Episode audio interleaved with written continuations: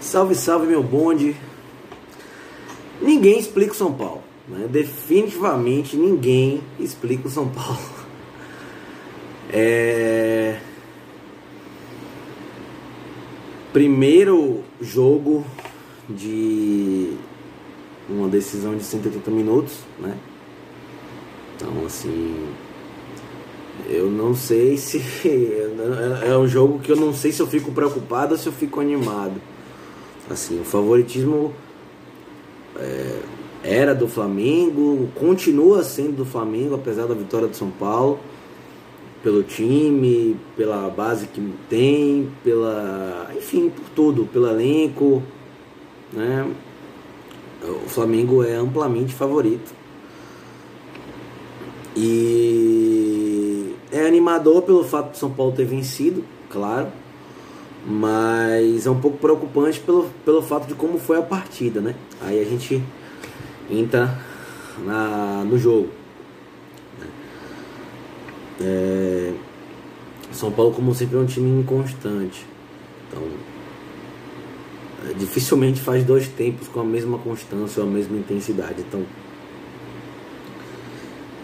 o primeiro tempo do São Paulo foi uma coisa calamitosa. Foi tenebroso, foi horroroso. Né? É, hoje o, o, Flamengo, no, no, no, jogo, né? Não, não tô gravando hoje porque não, não tô gravando no dia do jogo. Enfim, tô gravando um pouco depois, vocês sabem disso.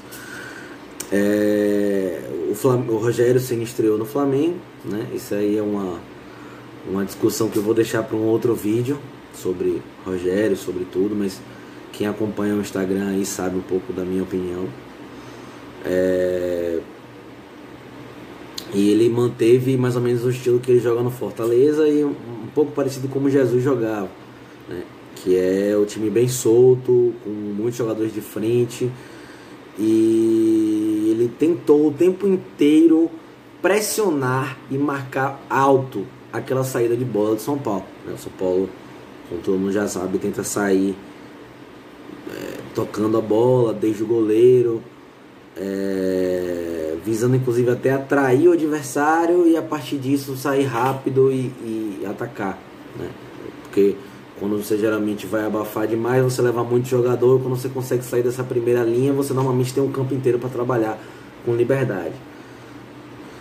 Só que o Flamengo tinha praticamente 5, 6 jogadores marcando essa saída de bola. Então foi uma blitz na, na, na, frente da defesa do São Paulo. Então, assim, muitos momentos Luciano, Brenner, o próprio Igor Gomes voltavam para fazer essa saída de bola e não dava certo, não deu certo. O, o São Paulo ofereceu, não é que o Flamengo criou, o São Paulo ofereceu ao Flamengo minimamente 7 a 8 grandes oportunidades no primeiro tempo por erros de saída de bola ou pelo simples fato de, como o São Paulo normalmente tem as linhas altas, é, é, é era simples, era, era, simples atacar o São Paulo, era, era, muito simples atacar o São Paulo. Quando o São Paulo estava no campo de defesa, com a bola, o Flamengo pressionava e roubava a bola na defesa do São Paulo. Né?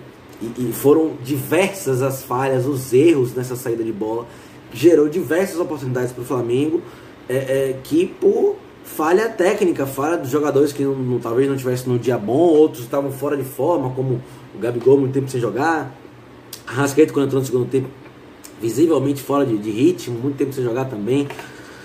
Então, é, perdeu gols que eram, eram chances claras. Então, assim, quando o São Paulo tinha a posse de bola, o São Paulo tentava sair jogando, vinha blitz de marcar lá em cima, pressão do Flamengo, e roubava essa bola de maneira extremamente fácil. O, o São Paulo errava muito, como há muito tempo eu não vi o São Paulo errar nessa saída de bola.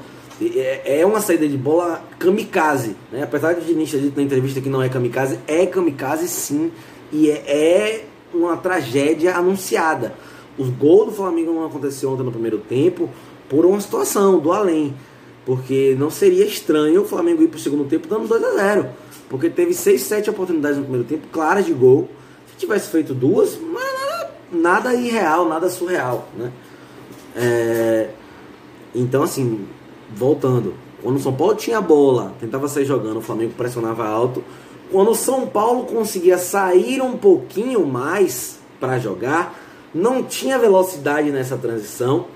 E como as linhas do São Paulo geralmente sobem muito para também tentar marcar pressão, essa linha de defesa ela é muito alta. Então o Flamengo conseguiu pelo menos umas três chances é, em bolas longas, em que o atacante ganhava na velocidade do zagueiro, como a linha estava alta, ele saía no mano a mano. Então o zagueiro tinha que voltar desesperadamente em direção ao, ao gol para conseguir defender. Como a linha estava alta, bola longa, velocidade do atacante, enfim, um Deus nos acuda. Fora o fato de no primeiro tempo o Flamengo ter 11 finalizações e o São Paulo não ter nenhuma. Né? É, realmente, um primeiro tempo bizarro, né? horroroso, que poderia ter sido trágico, mas não foi. Né? No segundo tempo, assim, e além de tudo, eu senti o time um pouco nervoso também, um pouco é, sem confiança para sair jogando com aquela qualidade, para sair rápido. Os caras às vezes é, é, não, não partiam no contra-ataque, não tentavam transição em velocidade. O, como diz o, como o Diniz pede, o, os zagueiros agredirem a linha, aquela primeira linha, para tentar fazer uma jogada. Eles não faziam isso com medo de errar.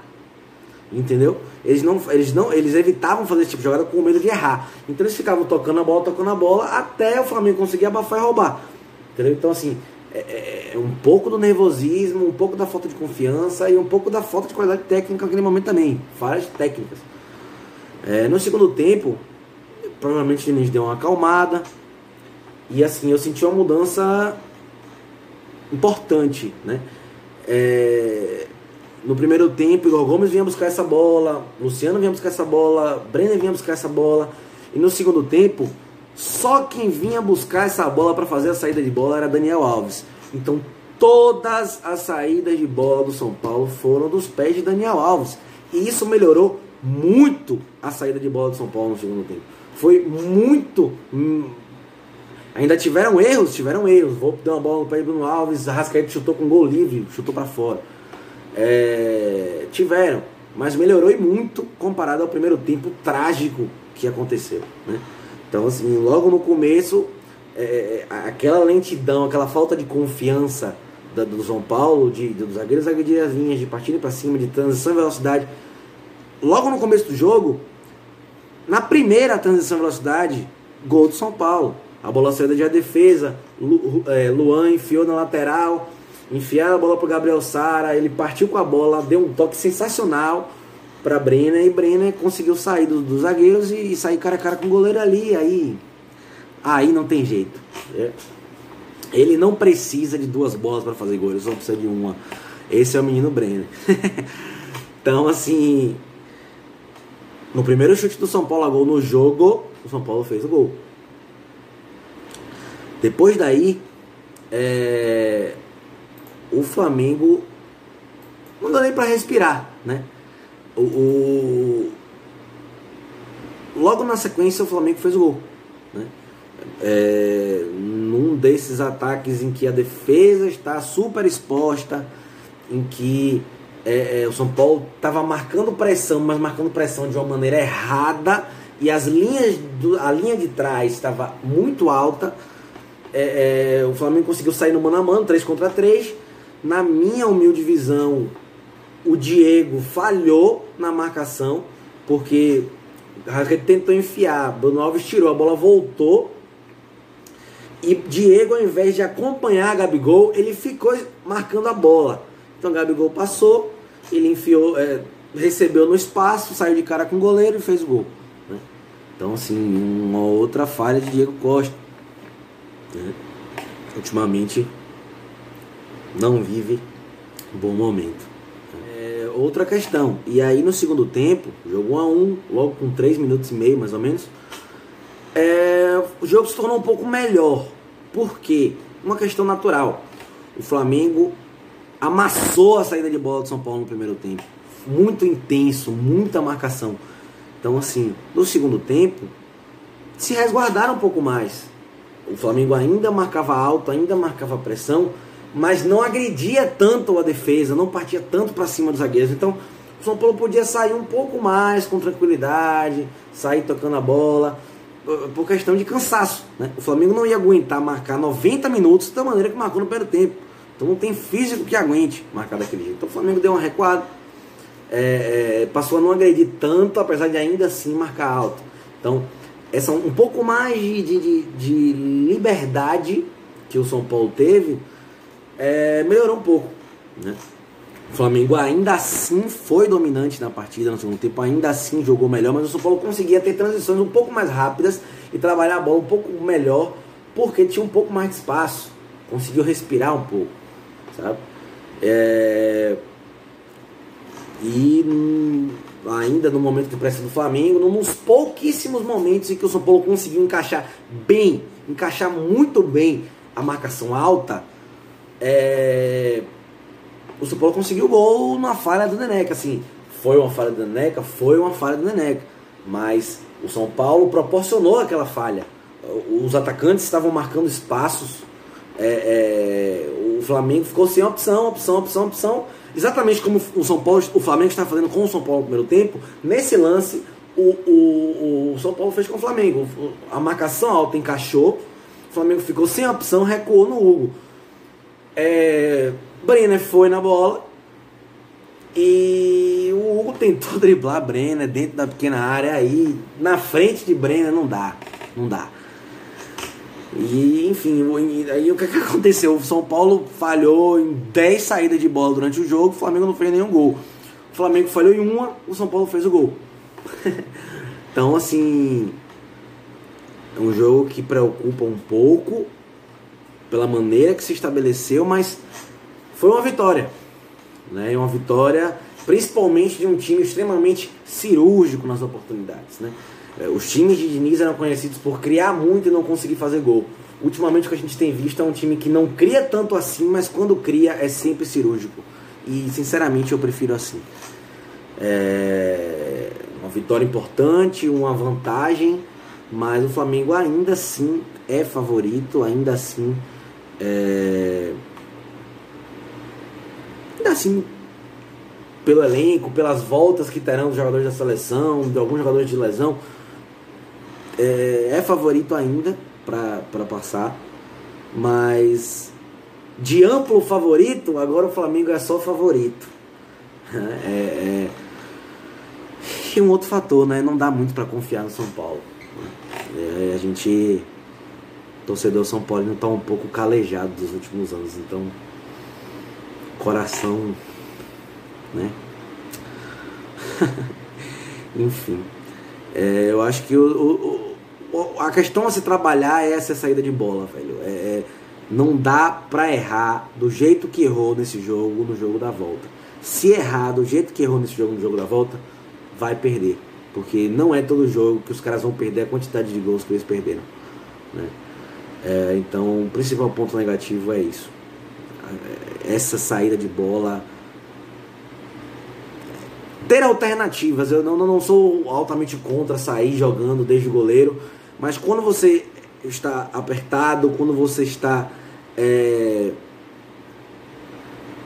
encurralado na defesa, você precisa ter alternativa. Você precisa tentar uma bola longa. Quando você precisa dar um chutão para lateral, você precisa dar um chutão para lateral. Então você precisa ter alternativas. Você precisa evitar tomar o gol sempre. Então é isso que tem que melhorar para o próximo jogo. Pontos positivos: Sara, Volpe, monstro. Daniel Alves, essencial. E Brenner, matador. Certo? Rapidão, limpo. É... Time do São Paulo cansado. Na minha cabeça, eu pouparia alguns jogadores para o jogo do final de semana. É notório o desgaste do jogador de São Paulo. Mas eu creio que o Diniz não vai fazer isso. Isso preocupa um pouco, mas vamos lá. Por hoje é isso. Em breve estamos de volta. E até a próxima.